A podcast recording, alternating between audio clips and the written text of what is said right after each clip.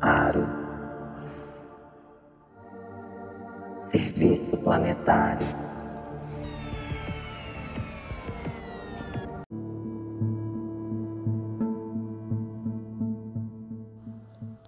Lei da Analogia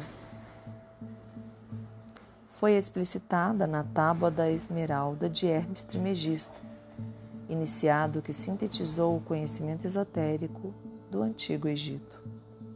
O que está embaixo é como o que está em cima. Segundo essa lei, para contatar a realidade, deve-se interagir com a vida mesma, muito mais do que com informações o que colabora com a transcendência da natureza humana e com a aproximação à essência de todas as coisas. Quando a consciência do ser humano é iluminada, chegam-lhe impressões dos mundos intangíveis.